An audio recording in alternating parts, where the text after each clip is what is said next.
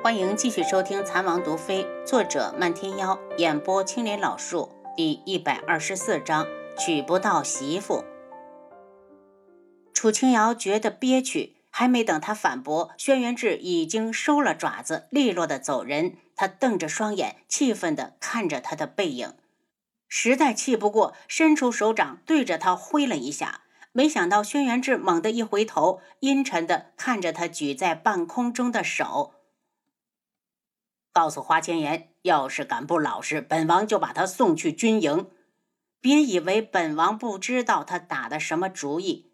回到书房，他沉着脸：“七杀，马上派人出去查访天树老人的下落，重点是一门，一有情况马上来报。”对于一门而言，天树老人就是独行特例的存在。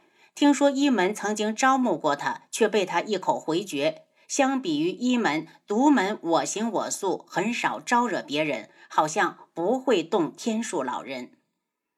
他最怀疑的就是一门。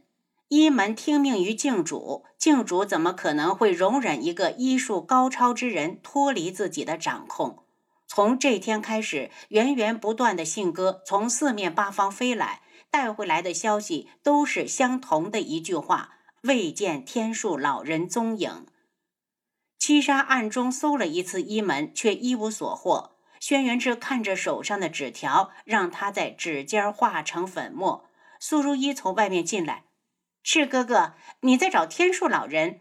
苏如意今早射下来一只信鸽，已经知道了志哥哥最近在忙什么。轩辕志抬头：“如意知道他的下落？”苏如意摇头：“他真的不知道。”志哥哥想去哪里找？我陪你去。以他的身份，完全可以在夜染大陆横着走。只要智哥哥见识到自己带来的好处，一定会抛弃楚清瑶，明智的娶她为妻。如一，你在家里好好陪着绵姨，这种事情自有暗卫去处理。可我想帮你。苏如意这次一来，总觉得两人之间的关系还不如以前亲近，心里总是空落落的，好像智哥哥越来越不喜欢他了。虽然有父亲为他撑腰，智哥哥早晚会娶了自己，可他要的是两情相悦，不是渐行渐远。每次看到智哥哥对自己冷漠的、生疏的态度，他都觉得窒息。如果本王实在处理不了，再麻烦如一出面。轩辕志面无表情，也不知道说的是不是真心话。素如一开心的笑起来：“志哥哥，一言为定。”外面响起敲门声，是东方顺带着东方颜月来了。大皇子，请坐。智王，我是来和你辞行的，在府上多有叨扰，我和皇妹也该回去了。东方顺客气的拱手。大皇子客气了，代本王向九月皇问好。轩辕志说着官话，一定把智王的心意带到。东方顺看向素如一，他虽然远在九月国，对素如一还是有所耳闻。特别是去年的一门大会上，素如一也算是出尽风头，没少给宇文景睿难堪。轩辕志没看到花千颜，问道：“古武门的花千颜也随你们一道走吗？”是的，言儿去和王妃辞行了。没一会儿，楚清瑶就带着花千颜过来，对东方顺道：“大皇子，我把言儿交给你了，你一定要替我将她送回古武门。”王妃放心，我以性命担保，一定会把言儿送回去。花千颜万分不舍地拉着楚清瑶，他知道这次一别，再见姐姐就不知道是何年何月了。以后她是智王妃，离他哥哥只会越来越远。三年的相处，楚清瑶早已把言儿兄妹当成了家人，眼圈红红的，把她送出王府。言儿，等姐姐有时间就会去看你。姐姐，你没骗言儿。鼓山是姐姐的第二个家，姐姐骗你干嘛？楚清瑶用力抱住他，塞给他一封信。答应姐姐，回去后替我跟西莫说一声，我很好，让他别惦记。把信亲自交到他的手里，他看过之后会明白。他把韩家人还活着好好的事情告诉了花西莫，这样他就能放心了，免得他惦记自己再和轩辕志碰上。花千颜吸了下鼻子，狠狠地瞪向轩辕志：“就是这个男人，他好好的嫂嫂没了。”楚清瑶哭笑不得地看着他，这个丫头真是胆子肥，敢挑衅智王。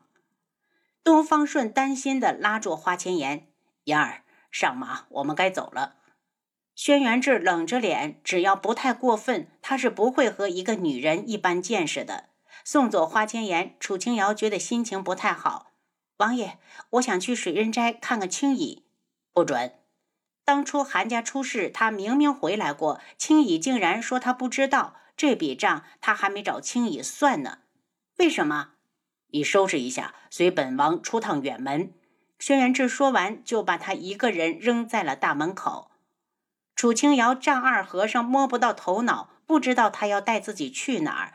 可不管去哪儿，他都没权利拒绝，不是？还是少操点心，人家说去哪儿，那就跟着去哪儿就是。回到碧落院，让红檀随便打包了几件换洗的衣服，乖乖的去天际阁找轩辕志。到了才发现他已经坐在马车里，七绝手上拿着马鞭，一看就是被拎来充当车夫的。上来，轩辕志眉心皱着，似乎心情不好。楚清瑶一坐好，马车就动了。等出了城门没多久，马车忽然停下来，就听七绝怒道：“紫衣侯，你让开！麻烦王爷带我一程，我这马忽然死了。”紫衣侯拦在路中间，旁边是一匹还在抽搐的病马。紫衣侯，趁本王心情好，赶紧滚！轩辕志掀开车帘，一身冷气。这才刚出城，紫衣侯就在这里拦着，分明是故意捣乱。楚清瑶失踪的这三年，他好像也销声匿迹了。先是漫天妖，现在又是紫衣侯，他们都当他是摆设不成？